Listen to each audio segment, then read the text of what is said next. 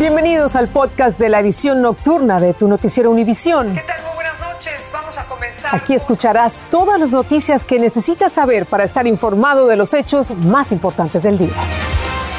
Viernes 8 de octubre y estas son las principales noticias. En medio de la cumbre entre Estados Unidos y México, salen a la luz los detalles de las escalofriantes horas que vivieron 652 indocumentados que viajaban rumbo a la frontera encerrados en tres camiones. Un verdadero calvario viven hace meses las familias hispanas afectadas por una explosión de fuegos artificiales manipulados por el escuadrón antibombas de la Policía de Los Ángeles. Cada vez usamos más el código de barras con nuestros celulares en restaurantes y tiendas. Expertos advierten sobre los riesgos de privacidad de esta práctica. Básicamente esto lo que está haciendo es colectando información de, de, de los consumidores. Este es Noticiero Univisión Edición Nocturna con Patricia Yañot. Muy buenas noches, les saluda Félix de Bedut. Estados Unidos y México alcanzaron hoy una nueva alianza de seguridad, el llamado Entendimiento Bicentenario. Abarca desde la grave crisis migratoria regional hasta el contrabando de armas de Estados Unidos y el tráfico de drogas desde México. En medio de este encuentro se conocieron aterradores detalles de cómo eran transportadas de manera inhumana 653 personas en varios camiones que fueron interceptados por las autoridades mexicanas. Paulina Gómez nos tiene todos los detalles. Así, con lo último que quedaba del oxígeno en estas dobles cajas de carga, las autoridades encontraron a 652 personas que viajaban en condiciones infrahumanas a escasas millas del inalcanzable sueño americano. Ellos manifiestan que tenían cerca de 36 horas sin, poder este, ir al baño y no habían bajado tampoco de, la, de los camiones. Entonces, sí es este sí venían en condiciones eh, definitivamente en algunos quizás hasta con grado de deshidratación. Ahora con un futuro incierto, las autoridades migratorias les han ofrecido regresarlos a sus países de origen, principalmente Guatemala, Honduras, Nicaragua y El Salvador, pero tienen derecho a solicitar refugio en México desde alguna estación migratoria. Dependiendo, unos irían a lo mejor para, para Villahermosa, los albergues que tenemos estación migratoria de Villahermosa o Tapachula. Para defensores de derechos humanos, el riesgo en Tamaulipas es latente para los migrantes. Son un número alto de personas o migrantes que han sido desaparecidas o asesinados en los últimos tiempos. Eh, por eso es preocupante de que las autoridades migratorias no lleven a cabo la función como deberían. En tanto este grupo era rescatado, México y Estados Unidos estrecharon lazos para el combate a la delincuencia organizada y la trata de personas con la firma del nuevo acuerdo en seguridad Entendimiento Bicentenario, punto medular en la agenda bilateral. Tenemos una responsabilidad compartida como vecinos y aliados para mejorar la seguridad de los pueblos de nuestras naciones. Para México la prioridad es reducir la violencia, los homicidios, es eh, darles oportunidades de desarrollo a los jóvenes, es atender las causas de los problemas que hay. Con entendimiento bicentenario también se busca detener el flujo de armas a través de la frontera y atacar el tráfico de drogas que provoca una grave crisis de salud en Estados Unidos. Para expertos, este acuerdo llega después de varios meses de baches y desconfianza entre las dos naciones, pero aseguran que era imperativo redefinir prioridades y métodos para impulsar la confianza y la seguridad bilateral. En la Ciudad de México, Paulina Gómez Bulshiner, Univisión. Y hablando de la crisis migratoria y humanitaria, los padres de un migrante detenido en Texas tras cruzar la frontera hace siete semanas están reclamando saber cuál va a ser su destino legal. Pedro Rojas logró hablar con el joven Oscar Flores y con sus padres y nos tiene sus dramáticos testimonios. Y tengo la fe en Dios, pues que mi hijo ya salga, ¿verdad? Porque... Berta y Jaime Flores están desesperados por saber cuál será el destino legal de su hijo Oscar Flores, de 22 años. El joven fue detenido por autoridades tejanas en un rancho tras cruzar ilegalmente la frontera y lleva siete semanas arrestado en la cárcel estatal Dolph Prisco sin una acusación formal. Yo me siento pues triste, ¿verdad? Que quisiera pues que saliera, que mi padre ya le dijeran a las personas, vete ya que lo están tratando como delincuente porque, oiga, pues si nomás el porque atraviesan por ahí, oiga, pues no conocen o van para donde van y no conocen el, el camino. ¿Cómo te sientes? Me están preguntando. Oscar habló con nosotros vía telefónica desde la cárcel y relató cómo se encuentra. Poca comida y mala comida. Pues no me, no me han dicho nada y pues la paso nomás aquí, duerme uno con un frío. La situación de Oscar y su familia se repite en cientos de casos. Roland Andrade, juez del condado fronterizo de Valverde, ordenó la liberación de más de 240 inmigrantes porque Texas no los acusó en el periodo de 15 días que establece la ley estatal. La abogada Linda Vega representa a Oscar y denuncia que Texas le impide darle asesoría legal y además está solicitando que pague una multa de 5 mil dólares para entregarlo a autoridades federales. Les dije que no lo pagaran. La razón por cual, si no están frente de un juez, no pueden ser cargados o, o no les pueden cobrar esa multa. Autoridades que dirigen el despliegue de fuerzas tejanas en la frontera aseguran que comparten información con agencias federales. El gobernador de Texas dijo que es urgente que los fiscales de distrito formulen cargos a los inmigrantes para que estén detenidos el mayor tiempo posible. El Departamento de Justicia Criminal de Texas reveló que tiene 786 inmigrantes en dos cárceles estatales. En Sullivan City, Texas, Pedro Rojas, Univisión. Y siguiendo en el estado, el Tribunal de Apelación del Quinto Circuito anuló esta noche la sentencia de un tribunal federal inferior que impedía temporalmente que Texas aplicara su prohibición de abortar a partir de las seis semanas de embarazo. El Departamento de Justicia tiene ahora hasta el 12 de octubre para responder a la sentencia y la prohibición seguirá en vigor hasta entonces. Y pasamos a California. En Los Ángeles continúa la pesadilla para los afectados por la explosión de un camión del Escuadrón Antiexplosivo de la Policía en junio pasado. Muchos siguen viviendo en hoteles y no saben cuándo podrán retornar a sus casas, dañadas por la potente detonación, como nos cuenta Dulce Castellanos. A cuatro meses de la explosión en un vecindario del sur de Los Ángeles causado por el Departamento de Policía, las familias afectadas continúan viviendo en un hotel. Me dio un retroceso eh, terrible, terrible porque este yo ya había superado tantas cosas, tantas batallas. A la familia Oseguera se les han complicado varios aspectos de su vida.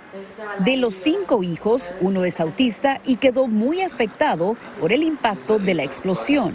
La madre perdió su empleo y no ha logrado encontrar otro por falta de documentos legales. Ellos alquilaban un departamento, el cual dice que tendrán que entregar a los propietarios para iniciar las reparaciones. Temen quedar en la calle si no pueden continuar hospedados en el hotel. No vemos otra opción más que capacitar un, no sé, un carro para poder vivir eh, en un carro porque las rentas están altas, los espacios son pequeños. Representantes de la ciudad dicen que se han otorgado más de un millón de dólares para las reparaciones, pero hay obstáculos para terminar los arreglos. Allí el, landlord no nos está dejando que nosotros vayamos con un ingeniero a ver qué reparaciones podemos hacer. Se meten, digamos, los abogados y de ahí dicen, no, no, no, no, no toquen esta casa, ustedes no, no les damos permiso, etcétera, etcétera.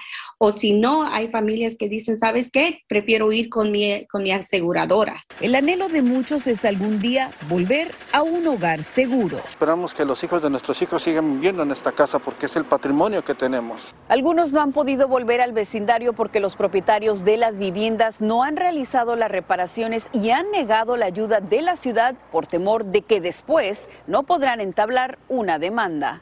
En Los Ángeles, Dulce Castellanos, Univisión. Autoridades educativas de Florida aprobaron sancionar económicamente a ocho distritos escolares por imponer el uso de mascarillas en las escuelas. Los funcionarios dijeron que estos distritos violaron una regla de emergencia del Departamento de Salud. Danay Rivero nos habla de este castigo a las finanzas de los planteles que desafiaron la controvertida orden del gobernador del estado.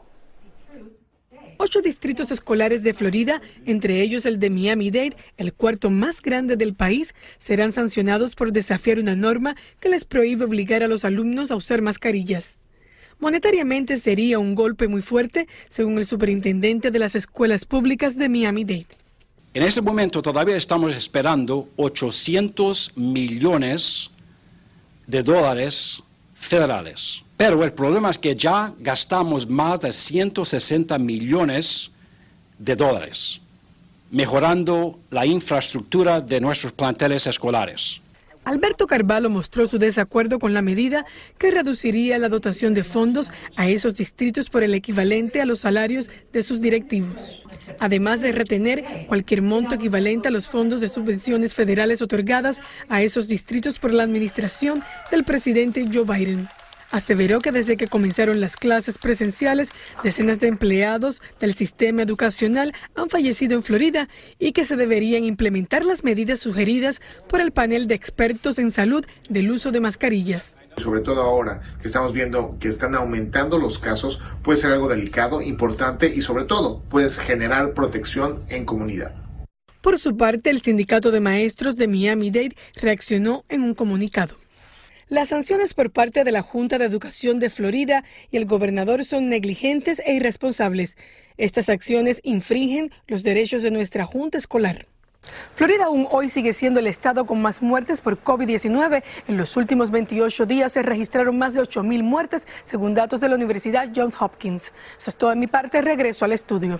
Gracias, Danay. Tras el cese de la moratoria nacional a los desalojos avalada por la Corte Suprema, miles de inquilinos han quedado expuestos a perder sus hogares. Entre ellos están los indocumentados, los más vulnerables porque no tienen ayuda de los gobiernos estatales o del federal, como nos dice Pedro Ultreras desde Arizona. Miles de inquilinos en el país están siendo desalojados de las propiedades que alquilan por falta de pago. Y es que la moratoria del gobierno federal ya terminó y no hay nada que los proteja no saben cómo acudir y cómo pedir una moratoria, están siendo desalojados, no saben dónde encontrar el dinero pero la realidad les afectó bastante. José Guzmán tiene una organización en Phoenix, Arizona, a donde mucha gente está llegando desesperada a buscar ayuda antes de quedar en la calle. Nosotros estamos recibiendo 30, 40 o 50 llamadas por mes buscando ayuda. No pueden pagar su renta, órdenes de desalojo, ¿qué vamos a hacer? Marisela Castro se retrasó cuatro meses en el pago de su alquiler a principios de año y gracias a la moratoria no la evacuaron. Pero ahora está sin trabajo por un accidente y sin la protección de la moratoria teme que esta vez sí pierda su vivienda. Casi sin trabajar, vivo un estrés terrible que me ha tenido que llevar a la sala de emergencia por un fuerte dolor de cabeza. Y como ellas, hay miles en el país, dice José Guzmán. Asegura que los dueños quieren sacarlos para vender las propiedades o aumentar los alquileres. A María Ramírez, también de Phoenix, ya le subieron la renta y tiene un mes de retraso en el pago de alquiler. Ella ahora teme que en cualquier momento le pidan que desaloje. Pues existe, ahorita no nos han dicho nada, pero sí existe ese temor y, y si nos atrasamos, cada día que va pasando nos cobran algo extra. La situación más complicada la están viviendo las personas indocumentadas, porque para ellos es más difícil volver a conseguir un apartamento de alquiler, sobre todo aquellos que han perdido el trabajo y no reciben ningún tipo de ayuda del gobierno. Las familias se están amontonando con las mismas casas, con los mismos familiares. A nivel nacional, algunos estados e incluso condados están brindando ayuda financiera también hay organizaciones comunitarias que ofrecen apoyo a quienes han caído en este problema. En Phoenix, Arizona, Pedro Ultreras, Univision. Un residente de un edificio de apartamentos para adultos mayores mató a tiros a dos empleados del complejo residencial en el condado de Prince George, en Maryland. Un amigo del pistolero dijo que este le comentó que estaba harto del trato que recibían los ancianos en ese lugar y que tenía algo que hacer. El atacante se entregó sin poner resistencia. Autoridades de Ohio detuvieron al chofer que causó graves heridas a un policía con su propia arma al forcejear con él durante una detención de tránsito. El agente detuvo al conductor porque manejaba a exceso de velocidad, pero al percibir olor a marihuana le pidió que saliera del vehículo. Fue entonces cuando ocurrió el forcejeo y el sospechoso huyó. Somos muchos los que hemos escaneado con nuestro celular el código de barras QR que se ha hecho muy popular durante la pandemia para acceder a aplicaciones, simplificar trámites y realizar pedidos, incluso también para ver el menú en los restaurantes. Pero ¿qué riesgo para nuestra privacidad implica recurrir a esa herramienta tecnológica? Vilma Tarazona buscó respuestas. Los códigos de barras digitales conocidos como códigos QR o QR Code en inglés se popularizaron a raíz de la pandemia. Ahora es muy común ir a un restaurante y en vez de encontrar el menú en papel, Lo encontramos en estos códigos QR que al escanearlos con la cámara del teléfono celular nos llevan a la página web del restaurante y nos ofrecen el menú. Le preguntamos a este experto si cada vez que escaneamos uno de esos códigos abrimos una puerta para que nos rastreen. El QR code eh, per se no es maléfico. Lo que puede ser maléfico o preocupante es la cantidad de información que ellos están colectando, sobre todo de su dispositivo, una vez que usted lo escanea. Soto dice que no le debe extrañar que cada vez que usted escanea uno de estos códigos en tiendas o en cualquier lugar, después lo bombardeen con publicidad de los productos que escaneó. Sí, básicamente esto lo que está haciendo es colectando información de, los consumidores con la intención básicamente de venderles más o, de mejorar el servicio. Y esto viene por toda la información que se colecta cuando usted escanea ese código. Nubia Rojas trabaja en este restaurante y dice que en su caso esta tecnología ha sido un alivio para clientes y trabajadores. Ha sido mucha comodidad y rapidez para todos nosotros. Igual la gente se siente mucho más segura así. Es muy cómodo porque ya uno no tiene que tocar la superficie, no tiene que tocar los menús. Los expertos aconsejan nunca abrir estos códigos si se los envía un desconocido porque pueden contener virus cibernéticos. Los dueños de negocios como este dicen que el código de barras digital llegó para quedarse. En Miami, Florida, Vilma Tarazona, Univisión. En breve les contamos cómo le rinden tributo a las víctimas del coronavirus en Brasil, donde ya se sobrepasó la cifra de 600.000 muertes. Y la estrella del fútbol mundial, Cristiano Ronaldo, ya puede dormir más tranquilo. Les diremos por qué. Estás escuchando el podcast de tu noticiero Univisión. Gracias por escuchar. Un grupo de activistas rindió tributo a las víctimas del coronavirus en las playas de Copacabana, tras revelarse que Brasil superó las 600.000 muertes por la pandemia. Esto ubica al gigante sudamericano como el segundo país con más vidas perdidas por el COVID-19, solo detrás de los Estados Unidos. Según la Universidad Johns Hopkins, Brasil alcanzó la dolorosa cifra de muertes tras registrar un promedio de 461 muertos diarios durante la última semana. En Chile, la Fiscalía informó de la apertura de una investigación de oficio contra el presidente Sebastián Piñera, y esto luego de que las publicaciones de los papeles de Pandora revelara presuntas irregularidades en la venta en 2010 en las Islas Vírgenes Británicas de sus acciones en un megaproyecto minero. La operación habría sido de 152 millones de dólares. Un magistrado desestimó una demanda de una mujer contra Cristiano Ronaldo para que le pagara más de los 375 mil dólares que le dio por un acuerdo de confidencialidad tras afirmar que él la violó en Las Vegas en 2009.